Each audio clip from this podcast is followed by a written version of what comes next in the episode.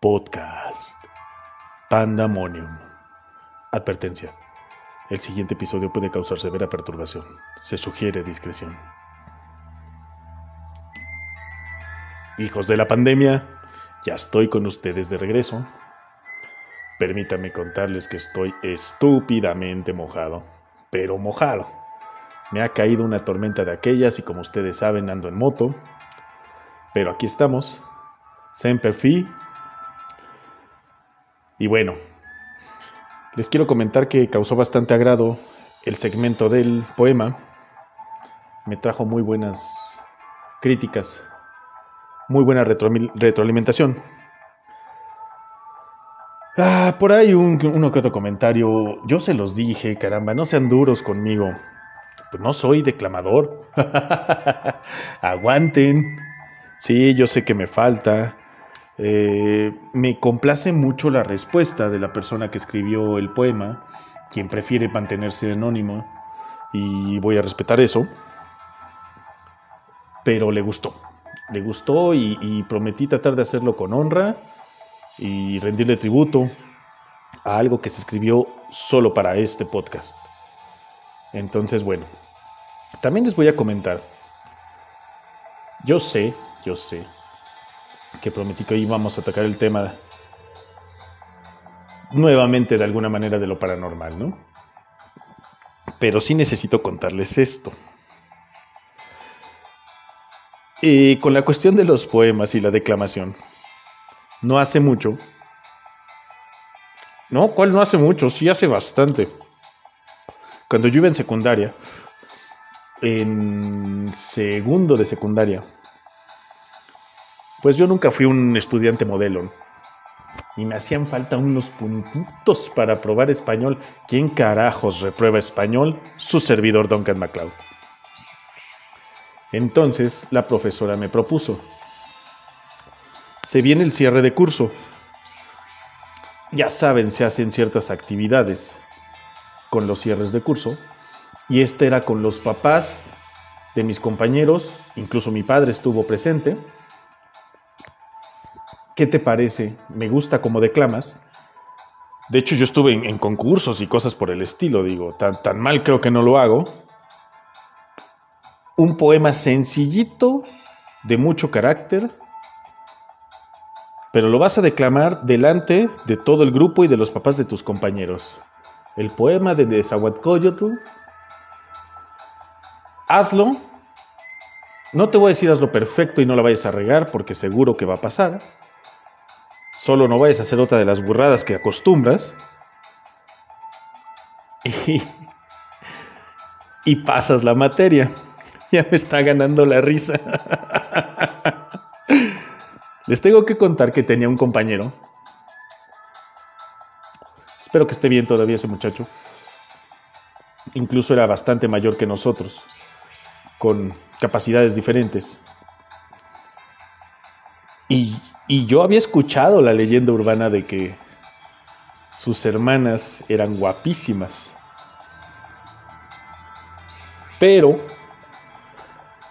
y para los que me conocen saben de lo que estoy hablando, cuando yo vi a su mamá, quedé maravillado. Las tres parecían modelos, pero la señora era formidablemente bella y en aquellos ayeres esta señora debió tener pues unos 45 años. Puta, pero no, saben qué espejismo de verdad, cuánta belleza en una mujer. Y entonces me empecé a poner nervioso porque se sentaron justo hasta el frente. Las tenía casi cara a cara y yo a punto de declamar. Me dice la maestra, es tu turno. Se hicieron varias cosas, se demostró física, se demostró química, eh, biología, matemáticas incluso. De hecho, participé eh, en tres ocasiones en esto. Eh, me dice, es tu turno, prepárate. Y anuncia el alumno fulano de tal, Duncan MacLeod, declamará a continuación el poema de Nezahualcóyotl. Se hacen los aplausos, ¿no? Recuerdo la mirada de mi papá. Estoy seguro que su mirada decía, no la vayas a cagar. y no lo pude evitar, fue lo primero que hice. Este poema comienza diciendo, amo el canto del censontle, pájaro de cuatrocientas voces. Amo el color del jade y el enervante perfume de las flores y bla, bla, bla. Ahora lo digo con mucha seguridad, pero en ese momento, sin titubear digo, amo el pájaro del censontle. Obviamente, obviamente, mis compañeros, mis mejores amigos en ese momento, del salón por lo menos, no se pudieron aguantar la risa e incluso la maestra se rió. Cuando me doy cuenta de lo que dije, suelto la carcajada. Me quedo callado, totalmente ruborizado, avergonzado a más no poder. Y volteo a ver a la maestra como, ya la cagué, ¿verdad? Se acerca la maestra y me dice, Duncan, esto muy entre nos.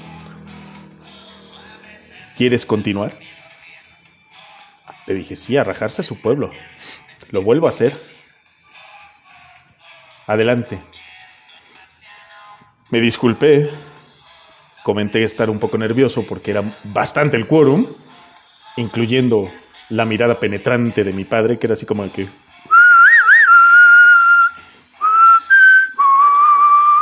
Ya saben, ¿no?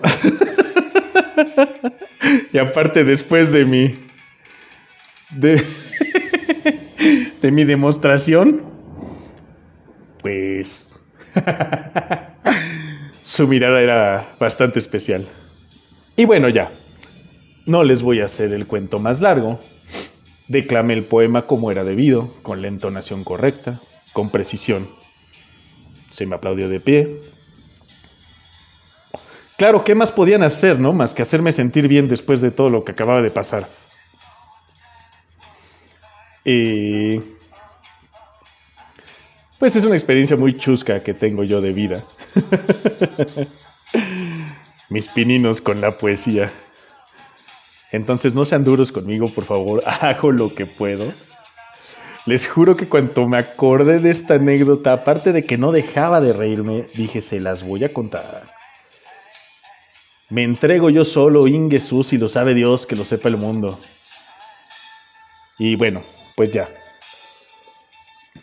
La verdad, la respuesta de todos ustedes a este proyecto, al tema de la poesía, hay, por ahí alguien, me, me encantó, ¿saben? Que no solo se toma el tiempo de escucharme, sino que me dijo, tú habla de lo que se te dé la gana. Es espacio, tú lo creaste, que nada te limite. Si quieres hablar de, de él, de ella, de nosotros, de ustedes, hazlo y que te valga gorro. Sí, creo que tiene razón, fíjese, ya, ya no me voy a medir tanto en eso. Yo creo que tengo experiencias de vida con muchos de ustedes y en su tiempo se tocarán. Y pues que le pese que le tenga que pesar, ¿no? Yo, yo estoy muy contento con esto.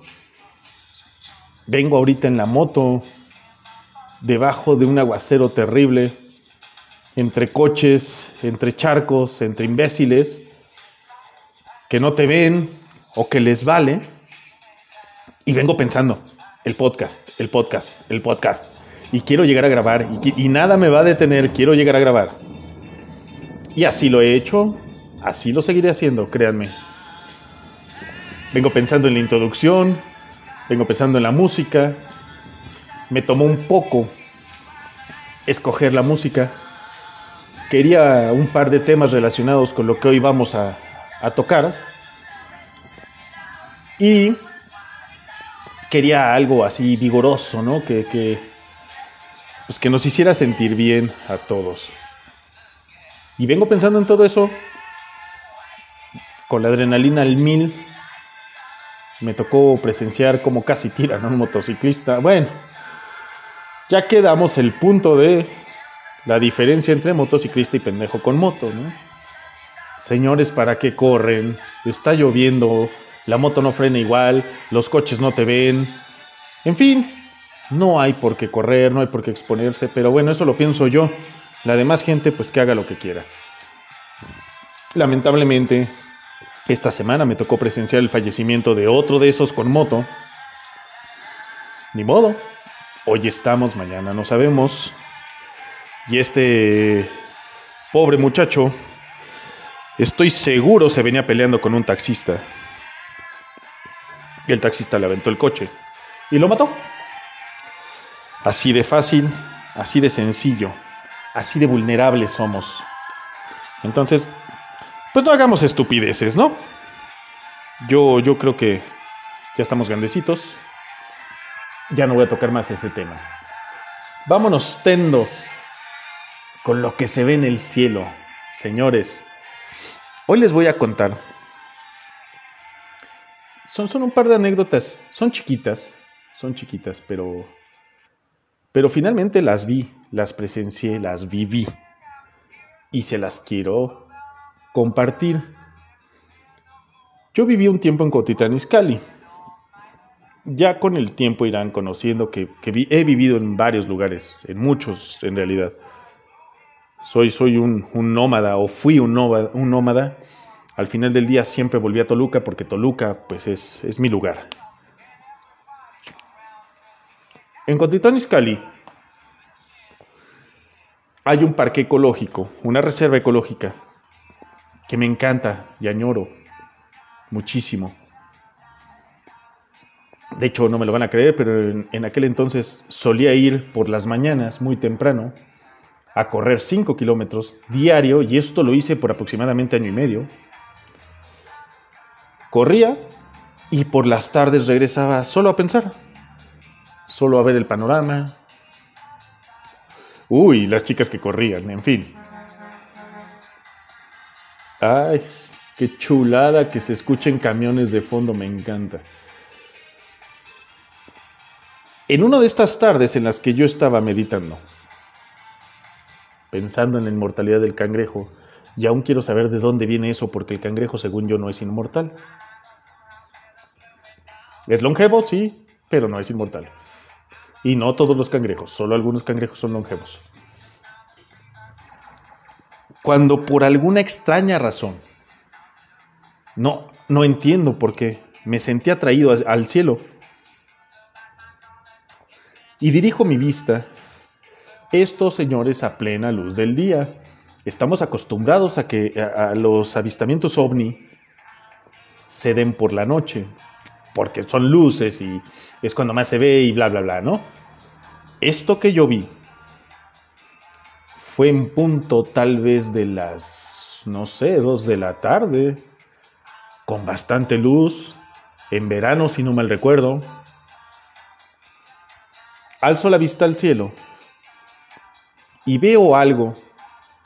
Nunca supe qué, supongo que o nadie más lo vio, o nadie lo reportó, o no nos hagamos, sabemos que hay cosas que no se comentan. Les quiero hacer un paréntesis. Sé perfectamente bien, créanme, y ustedes los que me conocen de cerca lo saben, distinguir un avión. Por supuesto que sé distinguir un avión. Sé cómo son, cómo se oyen, cómo se ven, cómo vuelan. Y cabe mencionar que en Cuautitlán Izcalli, por su cercanía con, la, con cierta zona militar, previo al ensayo, que me imagino que este año no va a haber, del 15 de septiembre, pasan por ahí los aviones que, que desfilan. Aviones muy viejos, aviones muy nuevos, hacen piruetas, hacen un chorro de cosas, es, es espectacular ver esto. Entonces les puedo jurar que no me confundí. van a decir, pues ya dinos, ya ahí voy. Tranquilos, tranquilos. Déjenme mantener el, el misterio. Resulta que cuando dirijo la vista al cielo veo... Es que no sé cómo describirlo. Podría ser... Tal vez un cohete. Lo que podríamos definir como un cohete, sin lugar a dudas. La cantidad de combustible que se veía que iba quemando. O no, porque no sé en realidad. Recordemos que cuando un objeto vuela, genera calor porque se fricciona con el aire, ese calor se enfría y produce una nube blanca. Entonces, probablemente no fuera ah, combustible que, fuera, que viniera quemando, sino en realidad era que venía viajando muy rápido. Pero en realidad era cilíndrico, puntiagudo, viajaba en aparente trayectoria recta, no emitía ningún sonido no, no se escuchaba absolutamente nada. Simple y sencillamente pasó y pasó, señores. Yo me quedé pasmado, asombrado de lo que acababa de ver. Seguro que si bien lo que vi, tal vez no era una nave espacial, tampoco era una nave conocida por nosotros, es decir, Podría ser algún proyecto experimental que viniera desde algún otro lado del mundo, no lo sé. Eso se los voy a dejar a ustedes, interpretenlo como gusten. Tal vez supieron algo, tal vez me puedan decir, ah, ¿sabes qué? Te equivocas, ese día pasó el Challenger, una cosa así, ¿no? ¿No? Eh, del Challenger no creo, porque al menos el que yo me acuerdo voló en pedazos. Pero algo por el estilo. Dos.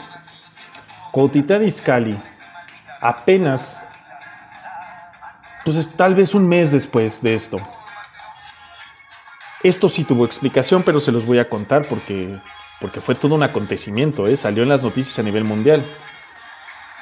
Miro al cielo y se dibuja una luz muy extraña, incandescente, que sube, se nota que su tendencia es ascendente,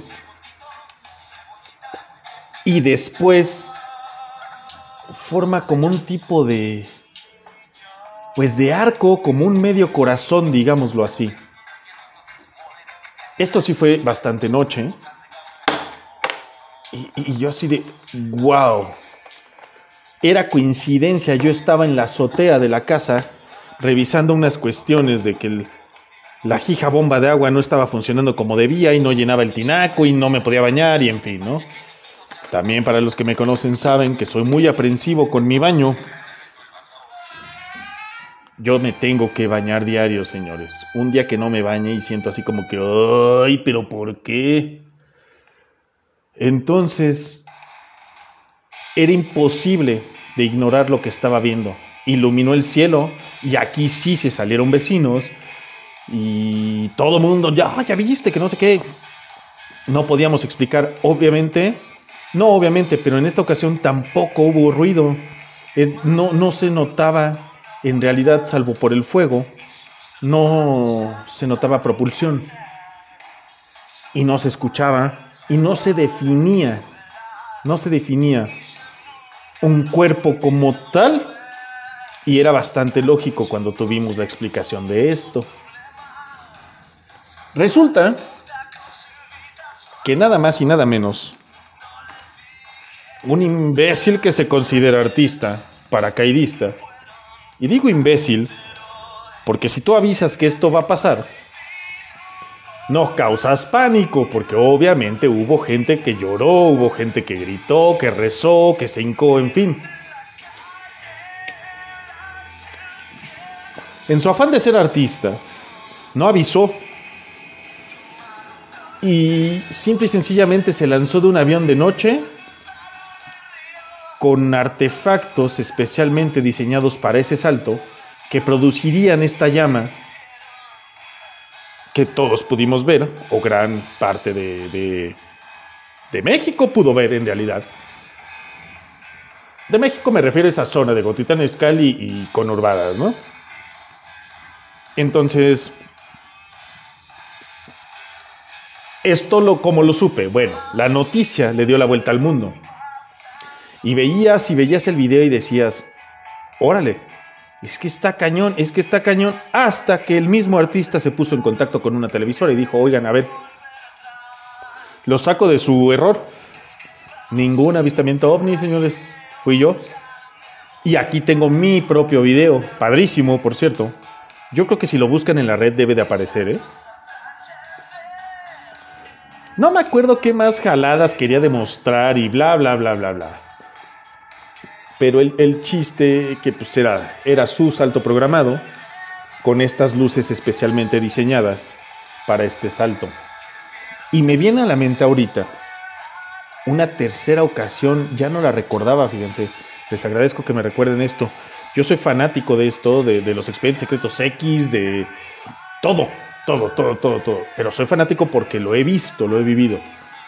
Porque si bien no puedo afirmar o negar que sea real, a mí nadie me lo cuenta, absolutamente nadie. Muérete de envidia, Jaime Maussan. Que por cierto ese güey se volvió loco. Se volvió loco. Yo lo respetaba mucho y después hasta en el Discovery Channel hizo un ridículo espantoso. Pero bueno, ya tocaremos ese tema algún día. Resulta que aquí sí, una noche, otra vez con Titán Iscali, ¿eh? está cañón ahí. Una noche sí hubo un sonido muy extraño. Créanme que conozco el sonido de una turbina cuando está encendida y sé perfectamente bien distinguir una turbina. Y esta noche, en particular, se escuchó una, pero no, no, no encuentro palabras para describir un sonido bajo para una turbina, pero que a la vez a mí me hacía pensar no en las turbinas, que, que, si hablamos diametralmente hablando, pues deben de tener que, no sé si 10 metros de diámetro, son chiquitas, son chiquitas, son poderosas, ¿no? Ese es el chiste. Esto sonaba como una turbina digamos que no muy agresiva, pero encabronadamente grande. Y de repente se sintió, fíjense bien, siendo de noche, una sombra sobrecogedora que no permitió ver más el cielo. Las aves se alborotaron, pero se alejaron en un rango probablemente pues de tres kilómetros más o menos. Los perros comenzaron a ladrar como si fueran sirenas. Ya saben, ¿no? Este, uh", que por cierto da un miedo. Aparte fue de madrugada. Y se sintió por un momento una obscuridad, repito, sobrecogedora. Y coincidía perfectamente bien con una sombra en el cielo enorme, triangular. Pero cuando digo enorme, yo, yo calculo que esta sombra tapaba, híjole, pues al menos todo Cotitán Iscali, que no es tan grande, o la zona más alta de Cotitán Iscali. Le hace probablemente una nave de unos 3 kilómetros de, no sé, diámetro, envergadura, no sé cómo llamarle. Porque al tener forma triangular podemos hablar de envergadura realmente. Esto quiere decir, para los que me conocen, no me los estoy albureando. No es, no es esta. no es esta extraña sensación cuando me levanto, no. Es de ala a ala o de, de arista a arista unos 3 kilómetros más o menos. No tengo explicación para, para dos de estas anécdotas, en realidad, y si alguien sabe algo al respecto, se los voy a agradecer. Sáquenme de la ignorancia. Lo del paracaidista es no tener madre. Y pues se las dejo de tarea, ¿no? Yo estaría fascinado de que me cuenten sus historias. Yo estoy seguro, estoy seguro que, mi papá ha visto cosas en el cielo y no me quiere decir. De esas cosas no se hablan en el medio en el que él está. Y lo entiendo. Pero él debe de saber mucho más de esto que yo. Esta canción que pasó, por cierto, quiero hacer un paréntesis, perdón, tan abrupto. Se considera la canción más feliz del mundo. Me acabo de enterar. Y de verdad, de verdad que yo la escucho y me pone de buenas. Y esta que está ahorita puesta, puta también. Espero que les guste la selección de música. No todo tenía que ver con el cielo ni con lo paranormal. Pero bueno, hice lo mejor que pude. Créanme que es difícil. Es difícil pensarle, es difícil encontrar un tema apropiado que vaya de acuerdo con lo que vas a hablar. No me quise mantener tan lineal Pude haber dejado el tema de los X-Files completito, pero no me gusta encasillarme tanto porque si no se aburren. Se vuelve pesado esto. Y ya quedamos que eso es lo que no quiero. Quiero que me escuchen con gusto. Yo espero que les haya gustado mis anécdotas. De estas tengo, créanme, para aventar para arriba. Y las iremos sacando poco a poco. Pero por favor, por favor, Cuéntenme sus anécdotas también. Quiero agradecer a una personita muy especial que en cuanto escuchó el de lo paranormal pasado, me dijo, oye, te cuento una rapidísima. ¿Rapidísima o no? Ah, su madre, ¿eh? ¿Qué anécdota? Qué anécdota, me puso la piel chinita. De película está lo que ella vivió. También le voy a mandar un saludo. Y la advertencia del principio es para ella. Ahí sí lo tengo que decir, es ella. Porque me dijo que soy un completo idiota. Hay cosas que ya sabemos, no hay por qué recalcar. Pero me dice, yo solo te puedo escuchar de madrugada. Y yo lo entiendo. Pues es, mami, está sola, hay que atender al niño, bla, bla, bla. Y supongo que el tiempo que ella se puede dar para escucharme, lo cual agradezco muchísimo que me esté escuchando, pues es la madrugada. Pero nunca se imaginó. Bueno, aquí sí voy a hacer un paréntesis también. ¿Qué entiendes por paranormal? Era lógico. Dice que me escuchó de madrugada con, aquello de la aparición en mi cuarto y pues ya no se pudo dormir. Mi intención es esta, créanme. ¿eh? Digo, no atemorizarlos, ni quitarles el sueño, ni nada por el estilo. Pero esto es lo que me gusta. Identifíquense conmigo, piénsenme, en este caso, pues fue casi mentada de madre. Está bien, esto me llena muchísimo. Me llena muchísimo porque entonces me están escuchando y me están poniendo atención. Y no, no puede haber otra cosa que despierte en mí más que que me sienta lleno y orgulloso de lo que estoy haciendo. Es poco en la vida lo que yo he podido hacer que en realidad podamos decir que es bueno Así que me complace mucho la respuesta de todos ustedes, se los agradezco infinitamente y de corazón. Ya no me quiero extender más. Yo siempre digo ya no me quiero extender más, pero ustedes no tienen idea de qué rápido se me pasa a mí este tiempo. Es como si los tuviera todos de frente. Me fascina, me fascina. Yo me puedo descoser. Haría estos episodios más largos, pero sé que sería imposible. Así que por el momento, sigan mirando el cielo. Recuerden, la verdad está allá afuera. Quiero seguir creyendo. Duncan el renegado MacLeod. Hasta la próxima.